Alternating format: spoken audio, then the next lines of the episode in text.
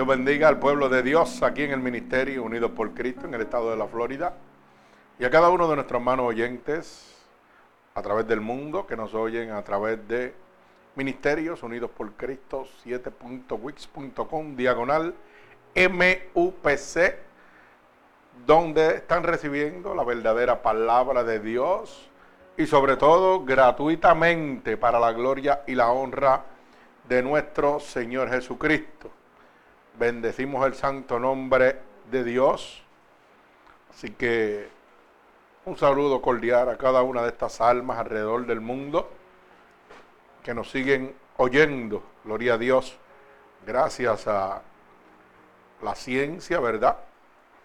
Nos oyen a través de las ondas cibernéticas, donde siguen convirtiéndose almas para la gloria y la honra de nuestro Señor Jesucristo. Gloria al Señor. Como dije al principio, he titulado esta predicación Estando bajo el poder de Dios. Bendito sea el nombre poderoso de Jesús. Estando bajo el poder de Dios, vamos a estar en el Salmo 91, un salmo muy conocido, pero muy poco aplicado a nuestra vida. Gloria a Dios. Bendito sea el nombre de Jesús. Y el Señor, ¿verdad? Puso esto en mi corazón para que esta fuera el mensaje en este momento para su pueblo. Estando bajo el poder de Dios. Así que vamos a orar en este momento por esta poderosa palabra. Señor, con gratitud estamos delante de tu presencia, ya que tu palabra dice que donde oigan dos o más reunidos en tu santo nombre, ahí estarás tú, Señor. Que lo que pidiéramos dos o más creyéndolo, tú lo harías. Por eso en este momento te pedimos, Espíritu Santo de Dios, que tú envíes esta poderosa palabra como una lanza atravesando corazones y costados, pero sobre todo rompiendo todo yugo y toda atadura que Satanás, el enemigo de las almas, ha puesto sobre tu pueblo a través de la divertización del Evangelio. Permítenos ser un instrumento útil en tus manos, Señor. Úsanos como canal de bendición para que más almas sean salvadas por tu poder, por tu gracia y por tu misericordia. Y sobre todo gratuitamente, Padre. Te lo pido en el nombre poderoso de Jesús. El pueblo de Cristo dice amén. Así que como dije al principio, estando bajo el poder de Dios, en este momento vamos a conocer lo que realmente es estar bajo el poder de Dios. Y como dije, íbamos al libro de los Salmos, donde el salmista habla del poder omnipotente de nuestro Señor Jesucristo.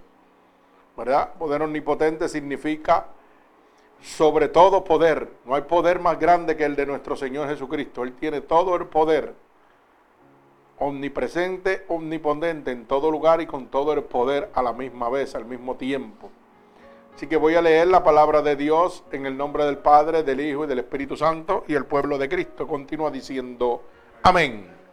Dice así, el que habita al abrigo del Altísimo morará bajo la sombra del Omnipotente. Diré yo a Jehová, esperanza mía y castillo mío Dios mío, en quien confiaré. Él te librará del lazo del cazador, de la peste destructora. Con sus plumas te cubrirá y debajo de sus alas estará seguro. Escudo y adarga es su verdad. No temerás el terror nocturno, ni saeta que vuele de día, ni pestilencia que ande en oscuridad, ni mortandad que en el medio del día destruya. Caerán a tu lado mil y diez mil a tu diestra, mas a ti no llegará.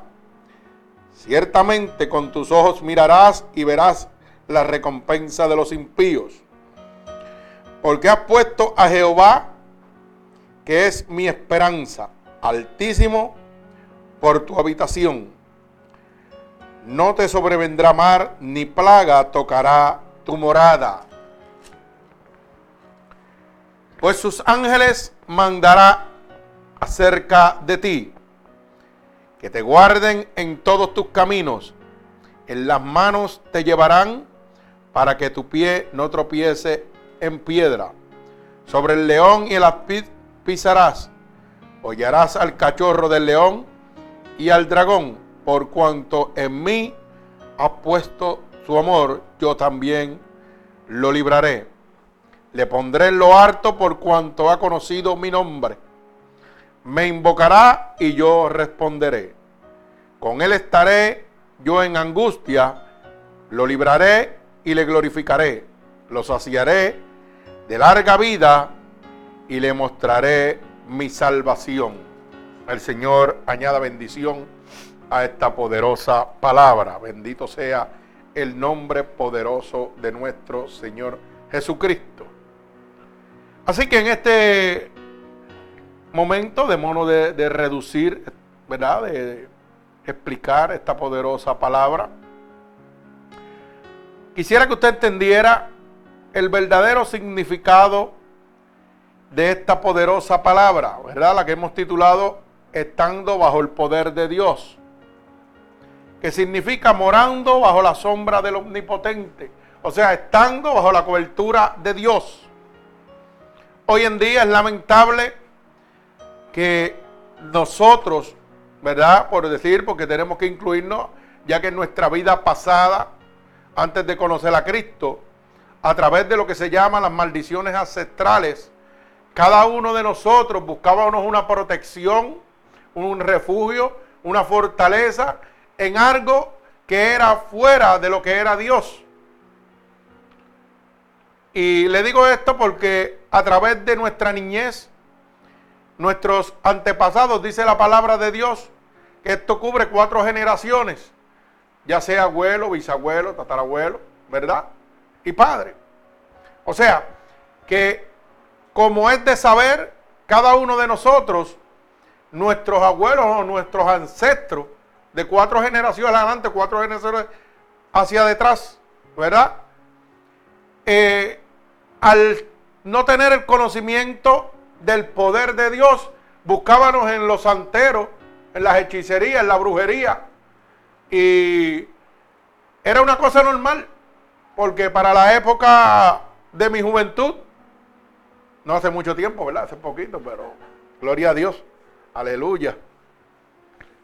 Pero yo recuerdo que había lo que le llamaban medium, que eran personas que intercedían a través de los muertos, ¿verdad? Que eran intercesores y que, recibían mensajes, eso decían ellos. Pero la Biblia dice claramente, ¿verdad? Y está establecido por la palabra de Dios, que los, los vivos no pueden interceder por los muertos ni los muertos pueden interceder por los vivos. Así que eso era un disparate. Eso era un disparate que ellos mismos se lo creían, ¿verdad? Habían estos santeros que te iban a santiguar y eh, llevaban matas y 20 mil cosas y te hacían un té y te santiguaban. Pero también habían espiritistas y gente que decían que podían leer la mente y que los espíritus le hablaban. Y yo me acuerdo que para aquella época eso era una cosa normal. La gente iba a una casa de, de X personas que era santero, ¿verdad? Y le llamaban santero porque bregaban con doctrinas falsas, pero usando los nombres de los santos. ¿Verdad? Y la palabra dice que santo solamente uno, Dios. Y que el único que tiene todo poder es Dios. ¿Verdad? Y la misma palabra, a través del desconocimiento que nosotros teníamos, o que tenían nuestros antepasados, no sabían que nos estaban condenando y atando a cada uno de nosotros sin nosotros darnos cuenta Acuérdense que nosotros estábamos inocentes de eso. Pero la Biblia condenaba ya eso. Condenaba, ¿verdad? La adoración a imágenes, pedir a otra cosa que no fuera Dios. Y venían estos santeros, o estos brujos, como le llamaban, ¿verdad? Y tenían una mesa con un pote de agua. Y yo me acuerdo que yo pequeño me llevaban y me decían, nene, siéntate ahí, no te muevas, quédate quietecito ahí. Y cuando yo veía que ellos pegaban a despojarse, como le decían ellos, y hacer ruidos extraños y a dar contra la mesa, yo veía que con, con la jodilla meneaban la mesa. ¡Tum, tum, tum! Y yo bien gracioso decía, adiós, pero mira, está meneando la mesa con la jodilla, eso no es ningún santo. Y me decían, mire, sáquemelo de aquí que no me puedo concentrar. Uno niño, para que usted vea cómo Dios desde pequeño iba hablándole a la gente para que la gente no creyera en esas cosas. Pero yo me acuerdo que después no me llevaban más nada, me dejaban afuera. Yo me acuerdo de eso y yo me gozaba. Y me decían, nene, te vas a quedar afuera. Y yo me quedaba afuera. Y la gente muchas veces iban para que le devolviera su matrimonio, para que le devolviera el dinero que había perdido, para que le devolviera la felicidad que habían perdido, la paz que habían perdido. Y pensaban que realmente ahí había poder alguno. Y sí había poder, pero era poder de las tinieblas, no de Dios. Y si nosotros entendemos la palabra de Dios, dice claramente que el enemigo vino a qué? A matar, hurtar y destruir. O sea que yo no, yo no iba a ese lugar a recibir nada bueno. Yo iba a perder más de lo que había perdido. Pero el desconocimiento de nosotros y la ignorancia de nosotros era tan grande que es más fácil creer en lo que yo puedo ver con mis manos que lo que no puedo ver y recibir. Acuérdese que la fe es la certeza de lo que yo espero, la convicción de lo que no se ve. Yo espero que Dios obre en mi vida, pero yo no estoy viendo a Dios. Y es más fácil ver un ser humano que te diga cuatro embustes. Vete y búscate cuatro matojos allí de hierbabuena o lo que sea. Dame 20 pesos, prende cuatro velas. Y ya tú con eso crees que algo iba a suceder en tu vida. Y mire, hermano, aunque usted no lo cree, el diablo tiene poder. Pero es un poder limitado. Y empezaba, si era, era por decir esta palabra, y, y vamos a corregir, porque mucha gente dice, me bendijo. Es que el diablo no bendice. El diablo vino a quitar. Pero tiene poder y tiene riqueza. Porque la misma Biblia dice que es el gobernante de este siglo. Usted no vive en otro, usted vive en este siglo. Y gobierna el mundo entero. O sea que todas las riquezas de aquí le pertenecen y él puede hacer con ellas lo que él quiera. Y cuando usted va a uno de sus templos, ¿verdad? Que son estas cosas de santería y cosas así. Usted no está tratando con Dios, usted está trazando con el diablo. Y el diablo, si usted le pide dinero, le va a dar dinero. Pero ¿sabe qué? Hay un momento donde él va a cobrar su factura. Y ahí es donde usted va a empezar a retroceder. Y ahí es donde lamentablemente cientos de personas no llegan a la misericordia de Dios y terminan quitándose la vida. Y al quitarse la vida pierden la salvación. ¿Verdad? Pero hoy vamos a mirar el otro lado de la moneda. El verdadero poder de Dios. Estando bajo el poder de Dios. Por eso el verso 1 dice, el que habita al abrigo del Altísimo morará bajo la sombra del omnipotente. Y la primera pregunta que yo me tengo que hacer, ¿qué es un abrigo? ¿Para qué yo tengo un abrigo? Un abrigo es un refugio que me va a guardar de las diferentes inclemencias del tiempo. Cuando yo tengo una situación de frío que afecta a mi cuerpo, yo lo primero que busco es un abrigo y me cubro. O sea, que lo que significa esto es que el que habita al abrigo del Altísimo está habitando bajo el refugio de Dios. Dios es ese abrigo que ha de cubrirte de toda tempestad que el enemigo del alma venga a traer a tu vida. No importa la tristeza, no importa la situación que tú tengas, Dios es ese abrigo. Y dice la palabra que vas a morar bajo la sombra del omnipotente. Cuando decimos que vamos a morar sobre bajo la sombra, podemos ir a la palabra donde el libro de Job, cuando Job fue tentado, cuando Job fue perseguido por Satanás. Recuerdo que el principio de ese capítulo menciona que Dios se encuentra con Lucifer, con el enemigo de las almas. Y Dios le pregunta, ¿de dónde vienes? Y el diablo le dice, de rodear el mundo entero. O sea, había torturado el mundo entero. Y Dios le contesta, ¿y por qué no has considerado a mi siervo Job? Le está diciendo, ¿y por qué no has tocado a mi siervo Job? Y ahí hay una gran pregunta y una gran contestación. El diablo le había dicho a Dios que había dado la vuelta al mundo.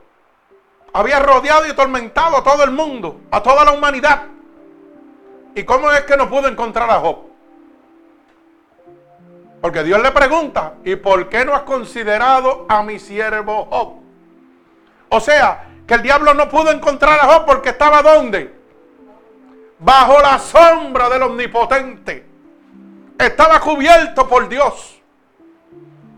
No había un lugar en el mundo donde el diablo no hubiera ido. Pero a pesar de que corrió el mundo entero, torturó la humanidad, no había podido tocar a Job. Ni siquiera lo había podido ver. Porque la sombra de Jehová lo cubría. Así es el poder de Dios. Es omnipotente. Bendito sea el nombre de Jesús. Ese mismo alcance es el que usted va a obtener cuando usted se rinde a Dios. Usted va a estar bajo la sombra del omnipotente. La palabra es clara, el diablo no lo puede tocar, no lo puede encontrar. Bendito sea el nombre de Dios. Él va a ser su refugio. O sea, que estar bajo la sombra del omnipotente es estar bajo todo el poder de Dios. Y me pregunto yo, ¿por qué yo he de ir a otro lugar a buscar protección? Si el mismo, el mismo diablo declara que había rodeado el mundo y no había podido encontrar a Dios, está declarando, no había podido encontrar a Job, perdón, está declarando de que el poder de Dios sobrepasa el poder de Satanás. Porque si no lo pudo tocar y Dios lo tenía escondido aquí guardado, ¿qué estoy diciendo? Yo llegué hasta aquí, de aquí para allá no puedo pasar. Porque tú eres el Dios de dioses, Señor de señores, alfa y omega, principio y fin. Todo poder lo tienes tú. Mi poder es limitado hasta donde llego. Cuando pronto llego donde ti, Señor, mi poder se acabó. Mi poder es limitado. Bendito sea el nombre de mi Señor Jesucristo. Así que estar bajo el abrigo del Altísimo es estar bajo una cobertura especial. Es tener la primera bendición y la más grande que usted puede tener en esta vida es estar bajo la cobertura de nuestro Señor Jesucristo. Fíjese que al diablo ir delante de la presencia de Dios y reconocer que no podía encontrar a Job porque Dios lo tenía guardado, estaba reconociendo su impotencia. Estaba reconociendo su poder limitado. Y Dios nos llama a nosotros para poder recibir ese poder, esa cobertura, a través de la sombra de nuestro Señor Jesucristo, a través del poder del omnipotente, del Dios todopoderoso. Mi alma alaba al Señor. Por eso el verso 2 dice, diré yo a Jehová, esperanza mía y castillo mío, mi Dios en quien confiaré. Fíjese que el salmista declara a Jehová, Señor, tú eres mi esperanza, toda mi esperanza está puesta en ti. Estoy reconociendo que soy débil, que yo necesito de ti. Que todo lo voy a poner sobre ti, ¿por qué? Porque tú eres mi castillo. Un castillo se levanta, ¿para qué? para protegernos de las tempestades, de los ataques del enemigo. Jehová es mi fortaleza, es mi castillo. Yo voy a guardarme detrás de ti, Señor, detrás de estas paredes que tú has levantado, porque mi esperanza es que el enemigo de las almas, no importa lo que traiga a mi vida, no me va a poder tocar.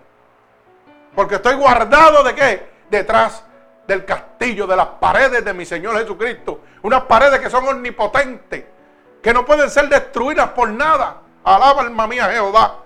Bendito sea el nombre poderoso de mi Señor Jesucristo. Y yo, y si yo estoy bajo el que tiene todo el poder, mi esperanza es su protección. Cuando yo estoy bajo la protección del que tiene todo el poder, ¿cuál es mi esperanza?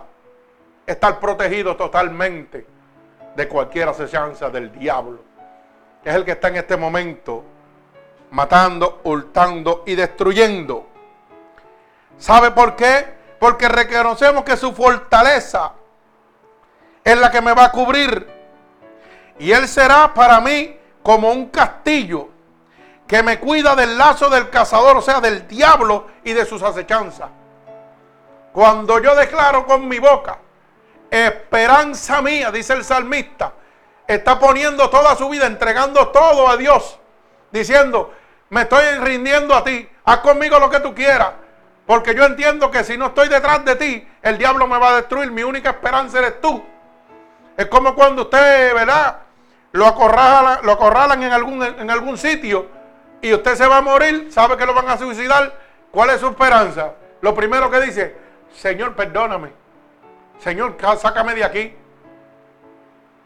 Y podemos ver esa esperanza que puso Daniel cuando fue arrojado al foso de los leones también. El rey lo mandó al foso de los leones. ¿Y cuál era su esperanza? ¿Cuál era su castigo? Su castillo. Era Dios. Él tenía la esperanza de que él iba a entrar ahí a esa fosa de los leones. Y los leones no lo iban a poder ni morder, ni atacar, ni hacer nada. Y así mismo fue. Dice la palabra que fue echado al foso de los leones. ¿Y por qué no lo pudieron tocar? ¿Usted sabe por qué, hermano? Porque Jeremías capítulo 32, verso 32, verso 7 dice claramente que Jeremías es Dios de toda carne. Y no hay nada imposible para él. ¿Usted sabe lo que significa eso? Que todo está bajo el poder de Dios. Si Dios le dice al león, cierra la boca, cierra la boca. Usted puede caer en una jaula de leones como cayó Daniel. Y Dios le cerró la boca a los leones. Pero esa era la esperanza de Daniel. Daniel había caído en el poder del omnipotente. ¿Qué es lo que no estamos haciendo nosotros ahora mismo? Creemos en el poder de nuestras manos, lo que nosotros podemos hacer, pero no creemos en el poder de Dios. No dejamos que Dios haga su parte. Cuando llega la desesperación, tratamos de nosotros arreglar la situación. No, no, vamos a entregársela a Dios, no te preocupes. Él tiene el control. Él es mi principio y mi fin. Él sabe lo que va a pasar. Dice que cuando Daniel fue echado, los leones ni lo tocaron. Y esos leones los habían dejado hambrientos, dice la palabra. Para que, mire, cuando cayeran fueran triturados. Pero ¿qué dice la palabra? Los ángeles de Jehová estaban con quién? Daniel. Y no permitieron que fuera atacado esa es la cobertura del omnipotente, de que las cosas imposibles para el hombre son las cosas posibles para Dios. Ahí es donde le gusta trabajar, es lo imposible. Bendito sea el nombre de Jesús.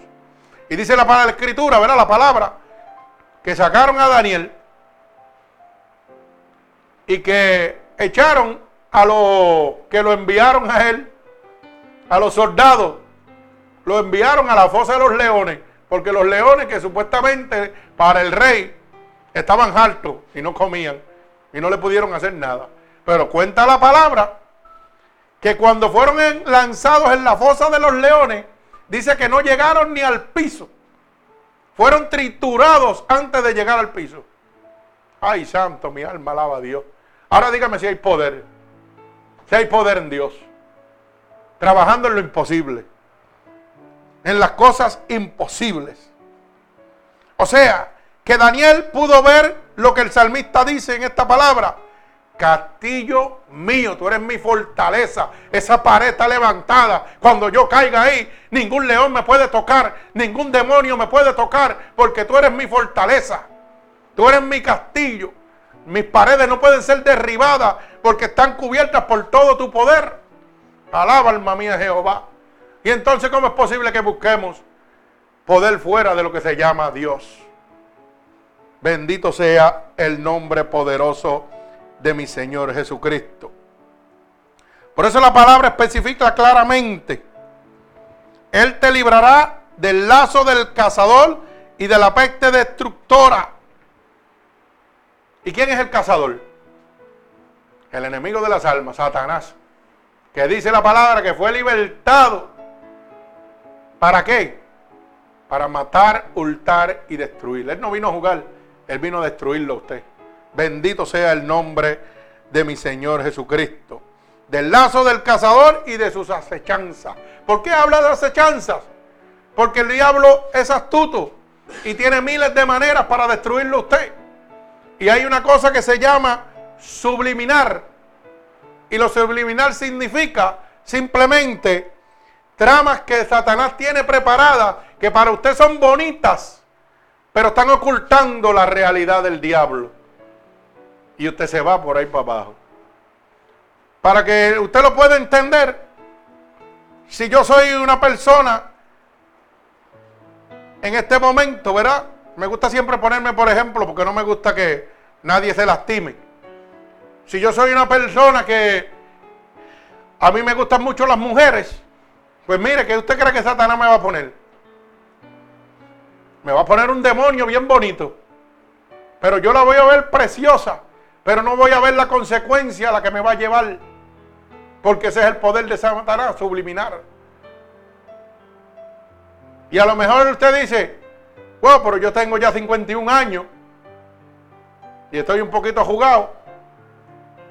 Y aparece una nena de 20 y pico, 30 años, preciosa, una modelo. Y esa modelo se empieza mirándole, mirándole, mirándole, tirándole el pescado a usted y dice, wow. Y usted sabe lo primero que el diablo le pone a usted en la cabeza. Wow, todavía soy atractivo. No estoy tan viejo, no estoy aniquilado. Porque eso es lo que el Satanás le pone en su cabeza, créalo y usted coge un guille de, gallo de pelea y se infla y pega a tirarle, mire, la semilla a la gallina a ver si cae. Pero usted no está viendo lo que Satanás tiene tramado a través de esa gallina que está ahí. Esa gallina lo va a esplumar usted, hermano. Lo va a destruir. Lo va a hacer canto. Porque así es que trabaja Satanás. Vino a matar, hurtar y destruir. Lo primero que va a destruir es su hogar Luego va a destruir su estabilidad emocional. Usted no se ha dado cuenta que hay gente que cuando cometen ese error, ¿qué sucede? Cuando ven que la señora le pone el divorcio y ve que van a perder su riqueza, se destabilizan totalmente mentalmente. Y muchos de ellos caen a merced total del diablo en la primera etapa. Se quitan la vida y le quitan la vida a la persona para no dejarle su riqueza. Eso, no es un juego, eso es una realidad. Luego viene y pierde sus hijos. Pierde el amor de sus hijos. Y el diablo lo hace sentir ¿qué? Como una porquería. Y usted sabe lo que sucede luego de eso, hermano. Que usted se va a refugiar en lo que no es Dios. En el alcohol, en las drogas, en la prostitución y lo va a seguir sumergiendo hasta que lo tenga en un estado que usted no va a poder librarse por usted mismo. Hermano, cuando usted ve gente en las calles que están desastrozados completamente, alcoholizados, drogados, es que han caído en las tramas del diablo. Y muchas veces usted piensa que son adictos. Hermano, a veces son personas que eran pudientes, que tenían un hogar estable, y terminan totalmente como adictos tirados en la carretera, enfermos, perdiéndolo todo. Ese es el poder de lo subliminar y todo empezó de esa manera. Pero qué bueno que podemos decir, como decía Daniel, mi castillo, mi fortaleza eres tú. Como decía el salmista, tú eres mi castillo mío y esperanza mía, Jehová. Así que que venga el diablo y tire lo que tenga que tirar. Porque yo estoy guardado detrás de tu fortaleza, detrás de tu castillo. Y ahí, la, mire, los dardos pueden llegar, pero no van a traspasar. Van a chocar con la cobertura de nuestro Señor Jesucristo. Mi alma alaba al Señor. Por eso es tan importante que usted vea cómo la misma palabra confirma que cuando nosotros estamos bajo el poder del omnipotente, del Dios Todopoderoso, está escrito y establecido por la palabra de Dios en el libro Primera de Juan, capítulo 5, verso 18. Oiga bien, grábese esto, esto en su mente.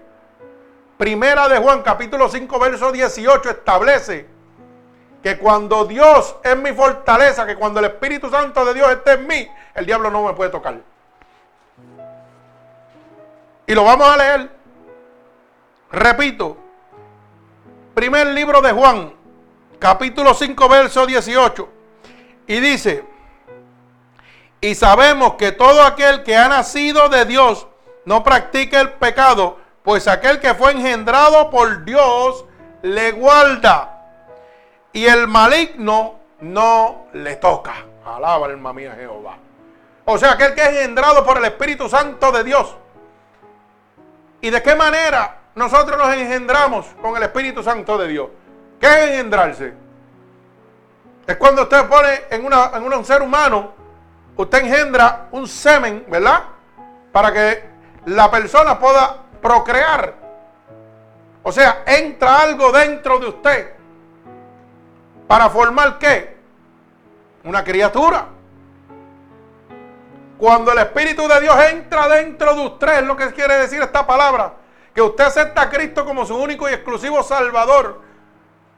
Y dice, Señor, te acepto como mi único y exclusivo Salvador. Declaro con mi boca que tú eres mi Salvador. Estás dándole la entrada que el Espíritu de Dios pose dentro de ti. Cuando tú le dices, escríbeme en el libro de la vida y echa fuera todos mis pecados. Porque hay que declarar, perdona todos mis pecados a conciencia e inconscientemente. Porque el Espíritu de Dios no mora en un cuerpo sucio. Tiene que estar limpio para que el Espíritu de Dios entre. Y cuando tú haces esa declaración, estás renegando a Satanás y diciéndole a Dios, que lo necesita, que está limpio, que has echado fuera al diablo para que él venga a posar dentro de ti. Tan pronto tú declaras eso, la palabra dice que cuando estoy engendrado por el Espíritu de Dios, ¿qué pasa? Se acabó el pecado en mi vida. Alaba alma mía Jehová. Porque dice que, que, que el que está engendrado por el Espíritu de Dios, el Espíritu mismo Santo que está dentro de ti, no te deja pecar. ¿Y qué dice? Que el diablo no te puede tocar. O sea que estoy recibiendo qué? Lo que recibió Job. La cobertura del Espíritu Santo totalmente, la cobertura de Dios. Que el diablo llegó frente de Dios y no lo podía tocar porque estaba guardado por el castillo. La fortaleza del poder Dios Todopoderoso Jesucristo. Bendito sea el nombre de Jesús. Mi alma alaba al que vive y reina. Digno eres de toda alabanza. O sea que hemos confirmado a través de la Biblia que cuando usted tiene el Espíritu Santo, el diablo no lo puede tocar. Hermano, y si el diablo no lo puede tocar, no puede haber qué en su vida. No puede haber tristeza. No puede haber amargura. No puede haber depresión. ¿Ah? ¿Por qué? Ahora le llamamos al diablo la depre. Hermano, la depre no la trae más que el diablo. Él es el que viene a matar, hurtar y destruir, a deprimirlo a usted para que usted se quite la vida a buscar la manera. Y déjeme decirle, dice medias verdades por si acaso. No piense que el diablo es un mentiroso solamente. Dice medias verdades.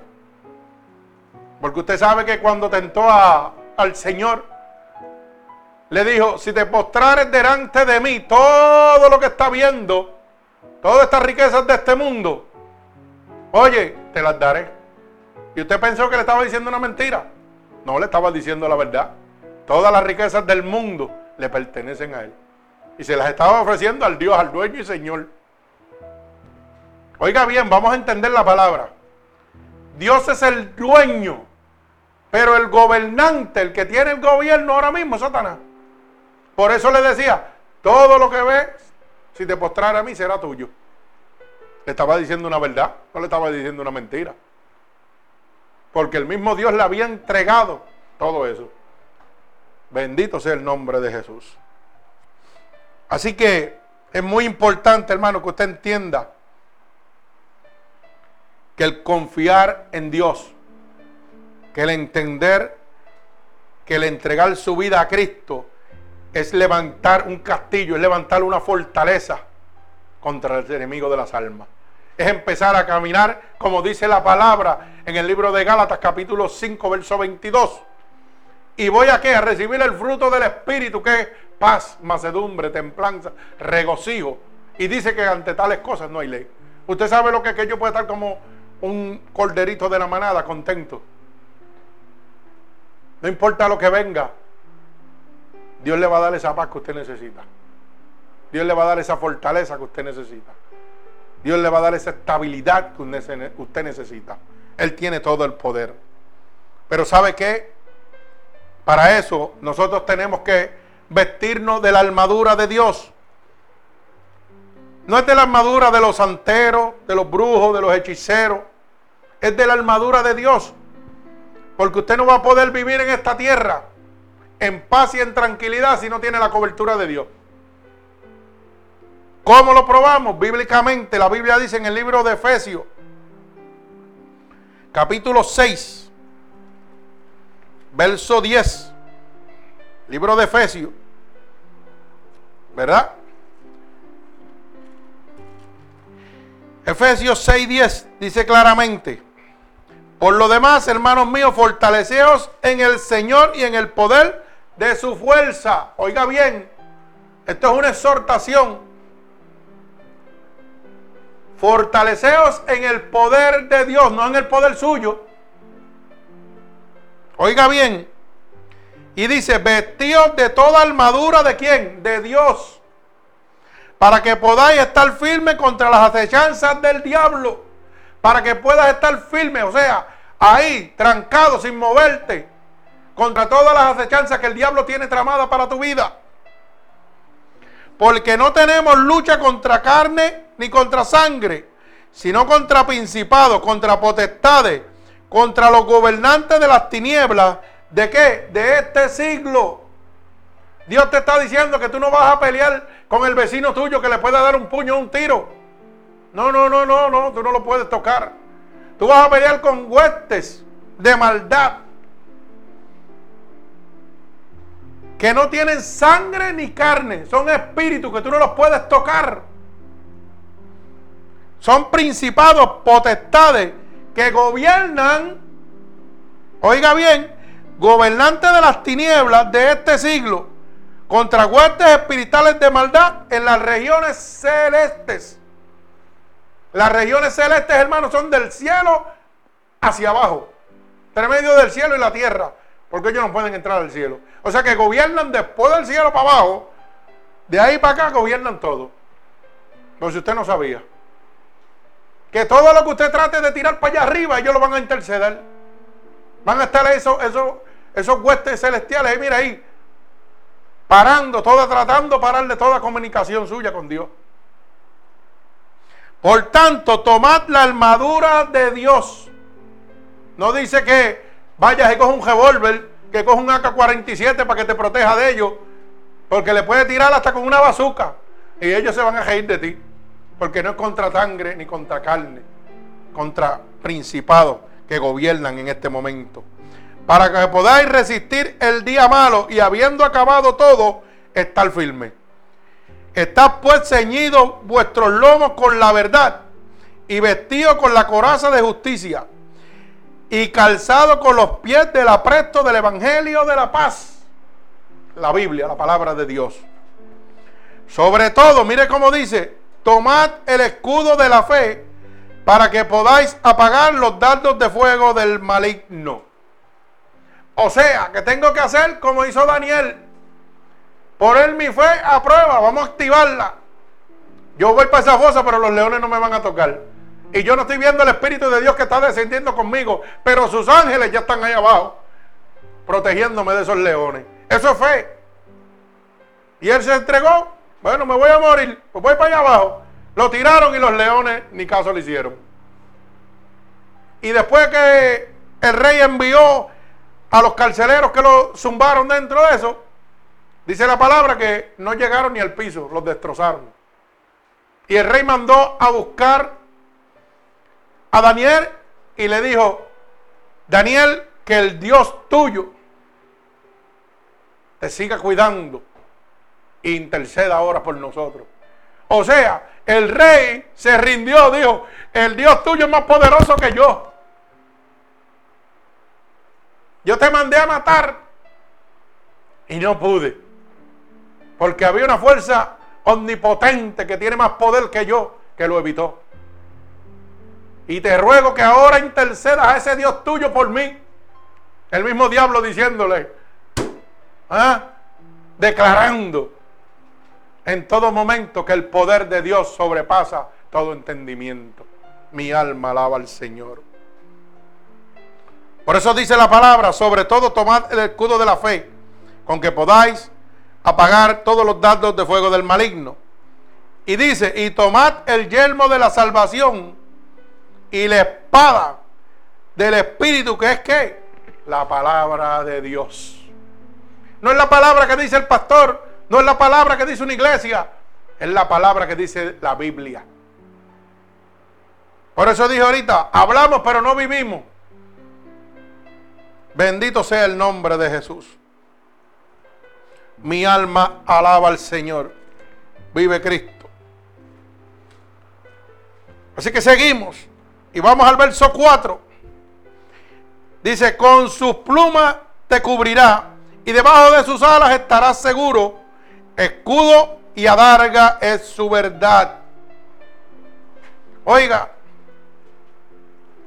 cuando zumbaron a Daniel, a la fosa de los leones, ¿qué sucedió?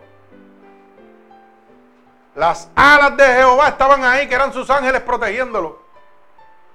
Cuando el diablo rodeó el mundo entero, las alas de Jehová estaban extendidas y no pudo ver a Job que estaba a su lado. No lo pudo tocar. Eso es lo que Dios te está ofreciendo en este momento. Su poder. Estoy aquí para darte tú mi poder completo. Pero yo no te obligo. Y por eso es que yo a veces no entiendo cómo la gente no puede aceptar a Cristo. Cuando lo que Dios te está dando es su protección, su poder, para que hoy puedas vivir en paz. Para que hoy puedas gozar de todo lo que está aquí bajo la voluntad de Dios y no bajo la voluntad del diablo. Mi alma alaba al Señor. Mire, le voy a poner un ejemplo. Cuando las alas de Dios se extienden, es como una gallina. La gallina sale con sus pollitos. Y cuando viene el, predador, ¿verdad? El, que, el águila o el faisán que viene a, cubrir, a comerse los pollitos, ¿qué es lo que hace la gallina? Extiende sus alas y todos sus pollitos se meten abajo. ¿Y qué hace el depredador? Se va. Porque entiende que hay una cobertura que no va a poder tocar en ningún momento, va a poder tocar esos polluelos. O sea que su presa está salva. Y eso es lo que Dios te está diciendo. Cuando estás conmigo y venga el, depredador con su lazo, atarte, mis alas van a estar extendidas y vas a estar a salvo bajo mi cobertura, bajo mi castillo. Porque yo soy tu protección. Bendito sea el nombre de Jesús. Mi alma alaba al que vive y reina. Hermano, su palabra es verdad. Cuando tú la vives se convierte en un escudo y te protege toda tu vida y te da la entrada al reino de Dios. Daniel lo vivió. Job lo vivió. David lo vivió. ¿Cuántas veces emboscaron a David? Y Dios lo ponía en victoria. El mismo Moisés, cuando era perseguido, su esperanza detrás de quien estaba, de Dios. Cuando llegó a los mares que no había dónde correr y vino los carros del faraón con su ejército a destruirlo, a él y todo su pueblo. No había dónde correr, no había qué hacer. Iban todos a perecer. Pero él había oído la voz de Dios y su esperanza estaba en Jehová. Y Dios le dijo, mueve tu vara y los mares se abrirán. Y los mares se abrieron. Ellos pasaron Luego los mares se cerraron y fueron destruidos los carros de Faraón.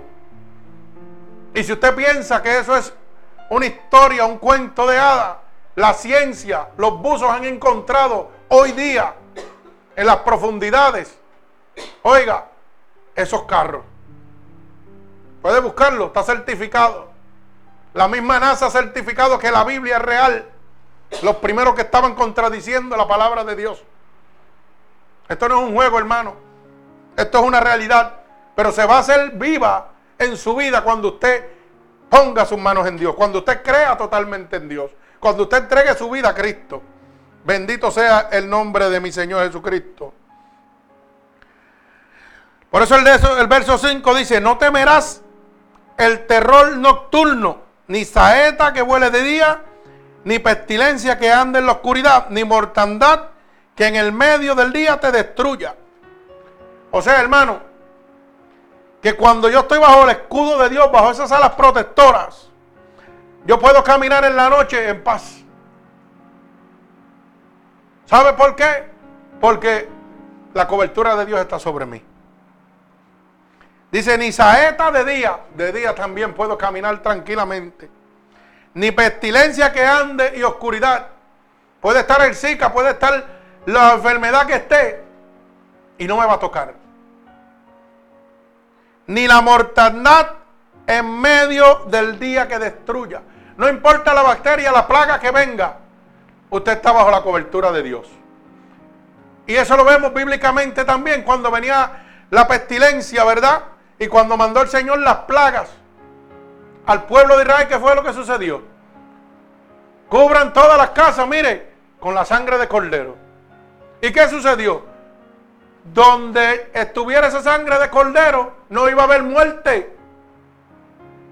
Los que no se cubrieron con la sangre del cordero fueron destruidos. Pero los que fueron cubiertos por la sangre del costero fueron libertados, fueron salvos, fueron cubiertos por el poder de Dios. Eso es lo que Dios quiere darle en este día a usted. Que usted sea cubierto por el poder de Dios. Mi alma alaba al Señor. Su poder y su cobertura es tan grande que todo lo que venga a ti caerá a tu diestra, mas a ti no te tocará. Y eso es una promesa de Dios. Por eso es que dice, verso 7, caerán a tu lado mil y diez mil a tu diestra, mas a ti no llegará. Es promesa de Dios. Dios te está prometiendo, oye, ven a mí, déjame cubrirte, déjame darme, darte mi amor, Déjame darte mi cobertura, déjame derramar mi poder, déjame levantar las murallas para que el diablo no te pueda tocar. No importa lo que el diablo trame contra ti, pueden venir mil contra ti y a la diestra van a caer. Porque no podrán llegar a ti, yo los voy a destruir. Yo los voy a parar como paré al diablo cuando vino a buscar a Job. No te va a poder encontrar. Yo lo voy a detener como detuve los leones. Yo voy a abrir los mares para que tú pases. Como cuando fue perseguido el pueblo de Israel por Faraón.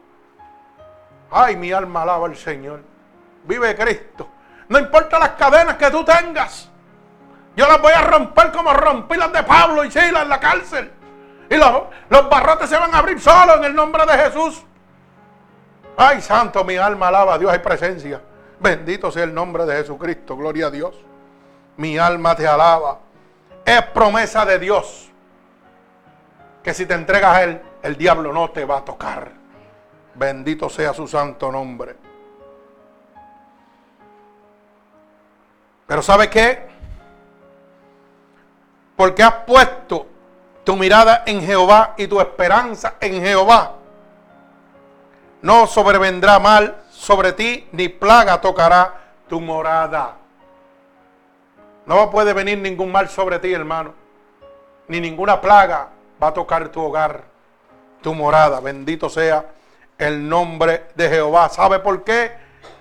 Porque Jehová mandará sus ángeles acerca de ti, que te guarden en todos tus caminos. Esa es promesa de Dios. Yo no sé a cuántos le ha pasado que han estado en situaciones difíciles ¿Ah? Y ha pasado, mire, una situación donde usted podía perder la vida y dice, wow, qué suerte, ¿cómo me salvé? No, hermano, esos eran los ángeles de Jehová, derramando su misericordia sobre usted. Porque aunque nosotros somos unos desobedientes, Dios sigue siendo fiel. Pero a veces abusamos de la misericordia de Dios, de la sobreprotección de Dios sobre nosotros. Pero usted sabe qué? Dice la palabra que Dios no contenderá con el hombre para siempre, que Dios tiene un límite. Dios le muestra su poder, le muestra su misericordia, le muestra su amor. Pero va a llegar un momento donde ese amor, donde esa misericordia se va a, convertir en qué? En fuego consumidor. Mi alma alaba al Señor. Mire, yo vi muchas veces los ángeles de Jehová peleando por mí. Aunque estaba en el mundo. Porque yo vi cuántas veces yo me salvé de la muerte y de las cosas que yo hacía antes sin servirle a Dios. Pero oí la voz de Dios. ¿Y sabe qué? Ahora veo los ángeles de Dios peleando por mí. Mi favor. Guardando mis caminos. ¿Usted sabe por qué? Porque cada vez que la ciencia ha dicho que me voy a morir, que no pueden hacer nada por mí, los ángeles de Jehová descienden. Y me tocan. Cuando yo perdí el pulmón derecho, los ángeles de Jehová me pusieron otro. Eso es poder de Dios. Eso es poder de Dios.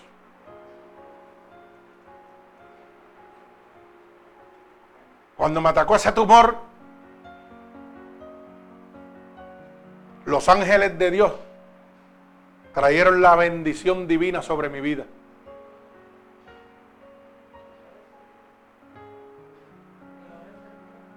Y no le servía. Luego empiezo a servirle y entonces viene el tumor peor todavía. Y se entiende y diagnostican que es un mesotelioma, que nadie puede vivir más de un año con eso. Y yo soy el único hombre vivo en el mundo con ese tumor, aquí, en el corazón, en el medio. ¿Y quién lo hizo? Jehová de los ejércitos. Me mandaron ese avión, mire, para allá, para, para Nueva York, a morir. Porque ya en Puerto Rico no podían hacer nada. Fuimos allá al Instituto Nacional, ¿verdad? A Manhattan primero, al Long Cancer Center en Manhattan. Y nos dijeron, no se puede hacer nada por ti, lo que tú tienes. No hay quimioterapia, no hay operación, no hay nada. Todo lo que lo tienen, lo que mueren es un día, un año. Es lo que duran. Eso decía el hombre. El Instituto Nacional de la Ciencia lo certificó yo tengo todos los papeles ahí. Te vas a morir, no se puede hacer nada por ti. Pero ¿sabe qué? Yo seguí predicando la palabra de Dios. Y yo ponía mis manos sobre la gente y la gente por el poder de Dios se sanaba. Y yo me seguía muriendo. Niños muertos en los vientres resucitaban cuando oraban y ponían las manos. Y yo muriéndome. Pero seguí confiando en Dios. Seguí confiando en Dios. Y yo, pues Señor, yo voy a morir en tus manos. Y Jehová mandó a sus ángeles. El poder de Dios. Cuando me abrieron el corazón abierto. ¿ah? Ya Dios había hecho la obra. Cuando el, cirujano, la esposa mía le preguntó qué había encontrado, le dijeron, si yo supiera lo que él tiene, yo fuera el médico más famoso del mundo. Porque eso no corta con nada. Yo he tratado de cortarlo con todo. Pero ¿sabe lo que dice la palabra de Dios? Que puerta que Dios cierra nadie podrá abrir. Y puerta que él abre nadie podrá cerrar jamás. Eso es poder de Dios. Yo estaba viendo los ángeles de Jehová descendiendo con su poder y su gracia sobre mi vida. Lo había visto antes de convertirme y después que me convierto a Él. Pero yo podía ver, como hice por primera vez, que yo no quiero saber de iglesia, ni de Dios, ni de nada. Me voy para el mundo otra vez. Él sanándome. Me dio aquel déjame celebrar. Me dio la embolia pulmonar. Me dio septicemia. Me dio un etapilococo aurio. Un montón de enfermedades que era imposible que me salvara. Y yo sirviéndole al diablo. Y el poder de Dios dijo, yo voy a bregar contigo. Y me sacó de todo eso. Y con todo y eso yo le di la espalda a Dios.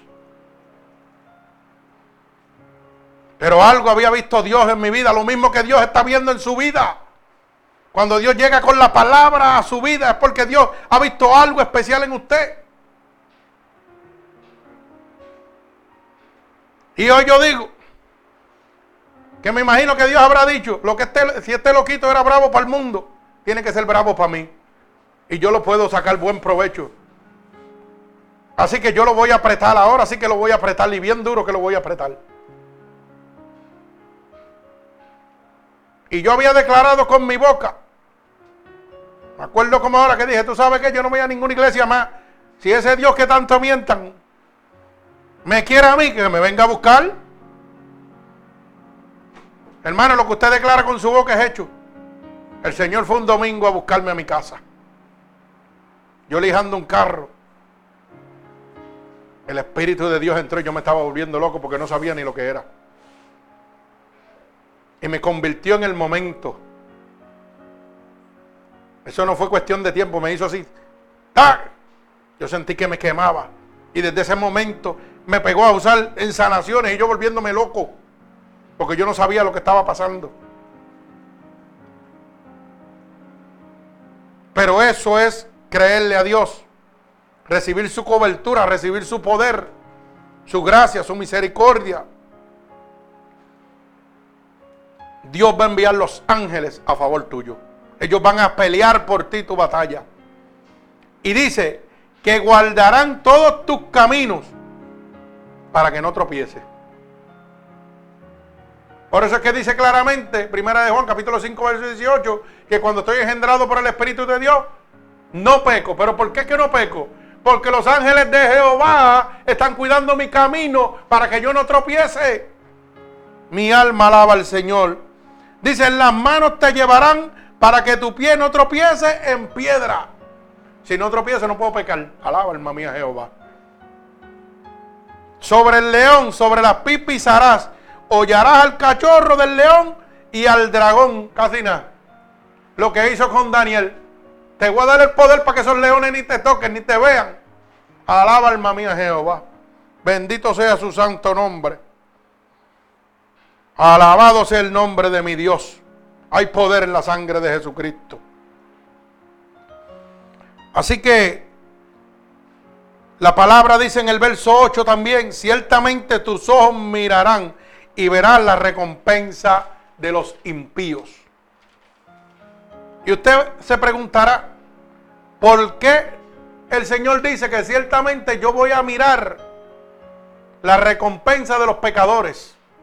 Pues mire, eso está claro y está en el libro de Corintios, capítulo 5, verso 10, que todos, ¿verdad? Todos vamos a ir delante de la presencia de nuestro Señor Jesucristo.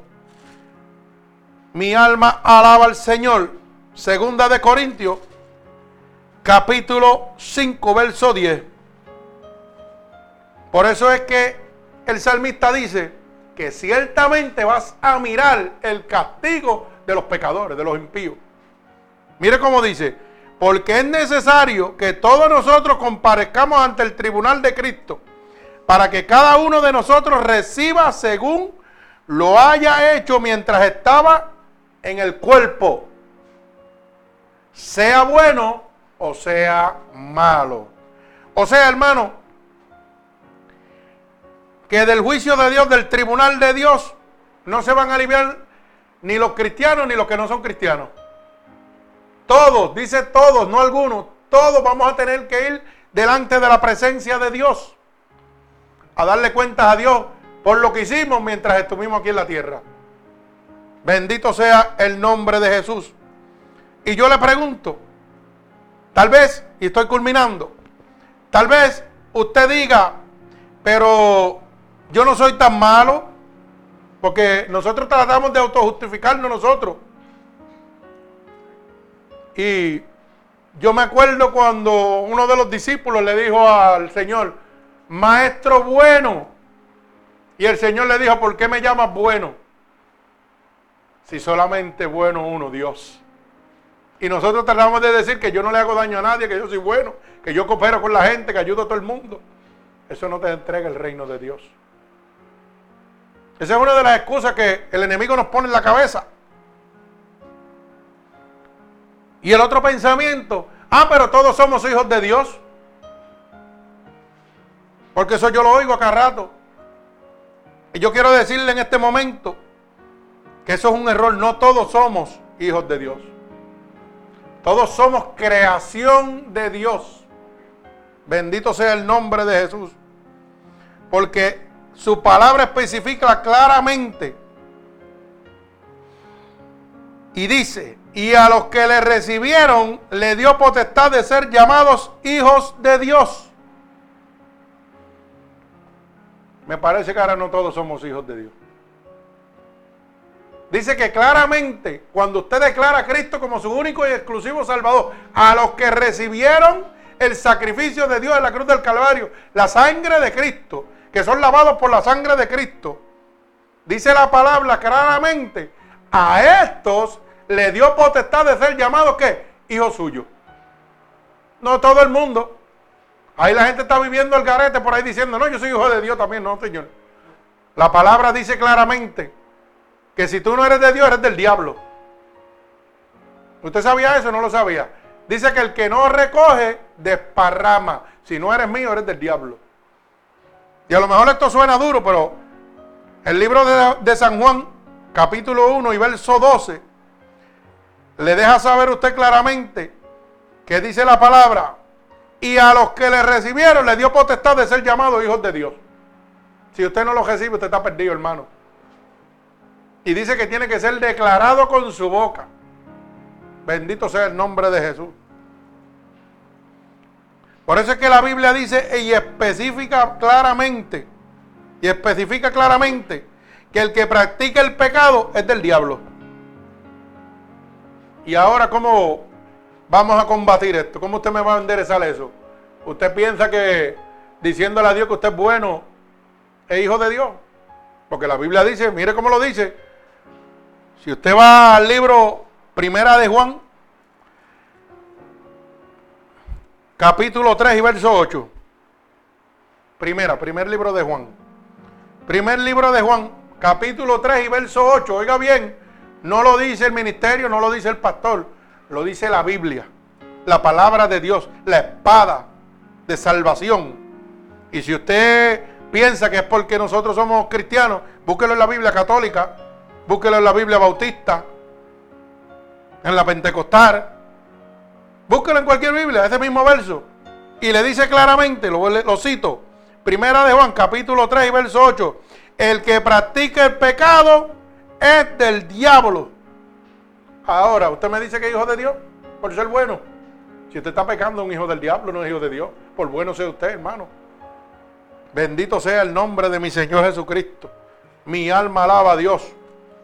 Pero le voy a dar algunos ejemplos para que usted mismo, oiga bien la palabra que le voy a decir, para que usted mismo identifique si usted, esto es algunos, no muchos, porque si no vamos a estar todo el día aquí, toda la noche, pero algunos de los más comunes, para que usted diga si usted es un hijo de Dios o usted es un hijo del diablo. Mire, cuando yo voy a Apocalipsis 21.8, dice la palabra, pero los cobardes, los incrédulos, los abominables, los homicidas, los fornicarios, los hechiceros, los idólatras. Y oiga bien, y todos los mentirosos tendrán su parte en el lago que arde con fuego y azufre, que es la muerte segunda. Ahora usted me dirá si usted va para el cielo o va para el infierno.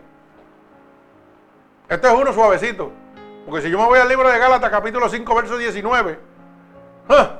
ahí dice de las bojacheras, ahí dice eh, de los actos lascivos, ahí dice del adulterio, de la fornicación, de la lascivia, del homosexualismo, de todo eso habla ahí. Pero yo quiero que usted entienda que este ministerio no está dándole palo a usted. Este ministerio lo que quiere es que usted se salve. Pero quiero también que usted entienda que la Biblia dice, en el libro de Corintios dice claramente que todas las cosas me son lícitas, pero todas no me convienen. Yo no le estoy diciendo que usted no puede beber, no le estoy diciendo que no puede adulterar, yo le estoy diciendo la consecuencia que el diablo le está ocultando al usted cometer eso. Pero la decisión es suya. No le eche la culpa a Dios. Porque el problema es que nosotros lo primero que hacemos, ah, pero Dios me quiere castigar. No, te castiga usted porque la decisión es tuya. Él te está diciendo cómo tú vas a entrar al cielo. Él te está diciendo cómo tú te conviertes en un hijo de Él y cómo te conviertes en un hijo del diablo. Lo que pasa es que como soy un hijo del diablo, pues no me gusta que me lo digan. Eso es todo lo que está pasando. Pero oiga bien, dice la palabra que los incrédulos. ¿Y qué son los incrédulos? Los que no creen. Los que no están creyendo esta palabra que yo estoy mencionándole ahora de la Biblia. Si usted no quiere creerlo, usted es un crédulo. Y usted se va a convertir en un hijo del diablo. Lamentablemente. Y dice que va a tener su parte ¿dónde? En el lago de azufre y fuego. Donde gobierna Satanás en el infierno. Cuando voy al libro de Gálatas 5.19 me dice que los que se embojachan, que los que adulteran, que los que fornican, ¿ah? que los que cometen actos lascivos, dice, y no heredarán el reino de Dios. Culmina ese verso. Y si usted no hereda el reino de Dios, ¿qué reino le queda? El de Satán, el de Lucifer, hermano. Dios le está hablando claro. Lo que pasa es que las iglesias están jugando hoy en día. Nadie quiere hablar la verdad. Pero dice la palabra que la verdad me hace libre. Yo predico la verdad gratuitamente. Yo no necesito que usted me venga a traer dinero aquí. Yo necesito que usted se salve como Cristo me salvó a mí. Alaba alma mía Jehová. Yo le hablo la verdad y usted lo recibe si lo quiere. Si no lo quiere, pues yo hice mi trabajo. Yo hice mi parte, que es llevarle la palabra de salvación. Yo no tengo que decirle que porque usted ofrende más, usted va a venir a, tener parte en el reino de Dios. No, mentira. Es mentiras del diablo. Las iglesias con, con sus cuentos de hadas, hermanos, han cambiado la verdad de Cristo. Es lamentable. Han cambiado, han comercializado la palabra de Dios. Y usted sabe que con ese comercio, la persona que llega a las casas de Dios, oiga bien, ¿por qué voy a decir esto? Hay personas con necesidad que llegan a las supuestas casas de Dios, personas humildes, que no tienen un dólar en su bolsillo, ni un centavo, y cuando vienen con esta filosofía de diezmo, ¿ah? de dame y dame y dame, dame, usted sabe lo que hace, le entran a palo al que viene a buscar de Dios. Y esa persona sale humillada y ofendida. Y dice, aquí yo no vuelvo más a la casa esta porque, imagínate, llegué, vengo a buscar de Dios lo que me vienen a asaltarme, a quitarme los chavos. Y yo que no tengo, yo vengo a buscar paz, macedumbre, templanza, regocijo, lo que solamente el Espíritu de Dios me puede dar. Y usted viene a hablarme a mí de prosperidad. Usted viene a hablarme a mí de grandeza, de riqueza. Que mientras más yo dé, más Dios me va a bendecir. Mentiras del diablo. La Biblia estipula claramente que Dios era un qué? Un peregrino. Iba caminando y llevando la palabra de Dios. Y no obligaba a nadie. El que quiera salvarse, que me siga. El que no, se puede quedar. Pero no tenían que darle nada a cambio a Dios para ser salvo. Solo creer en Él. Creen esa palabra de salvación. Pero lamentablemente el diezmo y la ofrenda, hermano, se han convertido, perdónenme que se lo diga, en una de las acechanzas del diablo. Lo han convertido en una de las herramientas del diablo para manipular la humanidad. Bendito sea el nombre de mi Señor Jesucristo. Por eso el apóstol Pablo decía, ni oro, ni plata, ni vestido de nadie he cobijado más bien con el fruto de mis manos he sostenido mi hogar y he ayudado a mis hermanos. Alaba alma mía Jehová. Así que usted sabrá, bendito sea el nombre de mi Señor Jesucristo. Mire hermano, yo le he dado algunos de los ejemplos claramente de lo que nos muestran a nosotros que no somos tan hijos de Dios como decimos. La palabra es clara. Primera de Juan capítulo 3 verso 8 dice, el que practica el pecado es del diablo. No lo digo yo, lo dice la palabra de Dios. Yo no le voy a dar a usted la entrada al cielo. Hermano, Cristo viene. Y Cristo quiere que usted oiga la verdad. Por eso es que tantas miles de almas nos oyen. Oiga, y tenemos esa cantidad de almas alrededor del mundo. Porque han encontrado algo diferente. Han encontrado la verdad de Dios. No han venido a encontrar un comercio Han venido a oír la palabra de Dios que los liberta, que los sana, que los restaura, a oír testimonios de poder. Bendito sea el nombre de Jesús. Por eso dice claramente, y los verás, porque has recibido a Dios como la única esperanza y en Él descansa. Bendito sea el nombre poderoso de Jesús. El libro de Romanos capítulo 6, verso 23 dice que la paga del pecado es muerte, mas la dádiva de Dios es vida eterna. ¿Usted sabe lo que significa dádiva, hermano? La gracia de Dios. Oiga bien, la paga del pecado es muerte. Simbolizamos que paga dinero. La consecuencia de usted pecar. Pero Dios la presenta como paga la retribución, lo que usted va a recibir. Pero lo que Dios quiere darte, dice que es gratis. Dice que la dádiva de Dios, la gracia de Dios, tu salvación es gratis, porque ya Él la pagó. Así que yo no sé dónde usted está metido. Pero Dios le está hablando claro. Para que usted abra la luz del entendimiento. Bendito el nombre de Jesús. Y si en este momento usted está viendo a Dios como la única alternativa, como la única esperanza, y su fe descansa totalmente en Él, yo quiero decirle, hermano, que en este momento usted está levantando un castillo, una muralla contra las acechanzas del diablo en su vida. Usted está recibiendo las alas del Dios Todopoderoso extendiéndose ahora mismo. La presencia de Dios sobre usted. Dios está mandando ahora mismo ángeles y arcángeles a pelear por usted con sus espadas desenvainadas en este momento a protegerlo usted de cada ataque del diablo. Dios le está diciendo que cuando usted se engendra por su espíritu, cuando usted lo, acepta, lo recibe como su único y exclusivo salvador, el diablo no lo puede tocar. Y que Él lo va a ayudar para que usted no peque, porque sus ángeles le mandará para que usted no tropiece. Así que no se preocupe, porque si usted es débil y dice, ay Señor, te fallé, no te preocupes, que Dios va a mandar a sus ángeles para que peleen por ti. Ese es el que te va a levantar. Ese es el que va a hacer la obra, no es el hombre, no es la iglesia, no es el pastor. Es Dios y sus ángeles los que van a luchar por ti. Bendito sea el nombre de Jesús. Hermano, Dios no ha perdido una sola batalla. El diablo está vencido. Está tirando los últimos dardos. Mire cómo se está llevando la humanidad. La Biblia dice que en los últimos días, oiga bien, la gente se entregará a su consuficiencia. El mundo se ha entregado a su consuficiencia, lo que ellos piensan. La Biblia dice que en los últimos días lo bueno, que es la palabra de Dios, de salvación, lo van a llamar malo. Y lo malo lo van a llamar bueno. Ustedes han visto cómo la humanidad se ha transgenerado completamente. Se ha distorsionado la verdad.